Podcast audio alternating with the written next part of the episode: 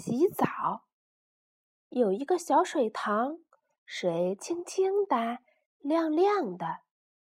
小白兔、小狐狸、小黑熊还有小白象都爱到这里来洗澡。最近很久没有下雨了，小水塘的水越来越少，水也不像原来那么干净了。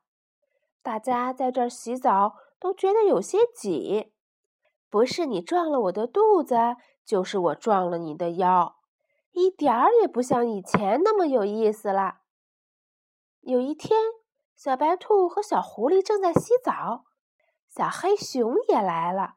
这一来，小水塘里就更挤了。小白兔说：“今天天气这么热，小白象该不会忘了洗澡吧？如果它来了，我们可就洗不成了。”小狐狸说：“对对对，我也不希望小象来。”它个子实在太大了，太占地方了。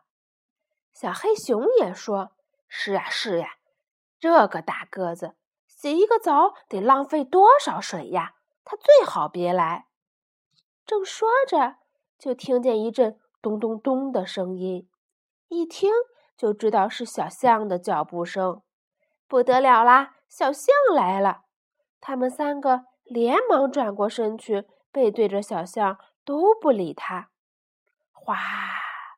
一股清水从天而降，落到小白兔他们身上。怎么啦？下雨了吗？他们连忙抬起头往天上看，天蓝蓝的，太阳高高的挂在天上，没有下雨呀。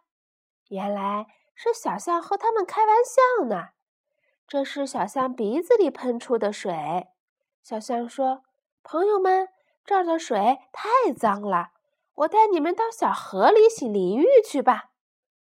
清清的小河在一个秘密的地方，小象驮着小白兔、小狐狸和小黑熊一起往小河走去。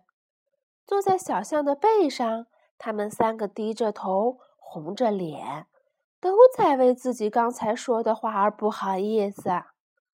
小河的水很清很清的，小象用自己的长鼻子喷水，为小白兔、小狐狸和小黑熊洗淋浴。四个小伙伴洗着笑着，笑着洗着，真是快活极了。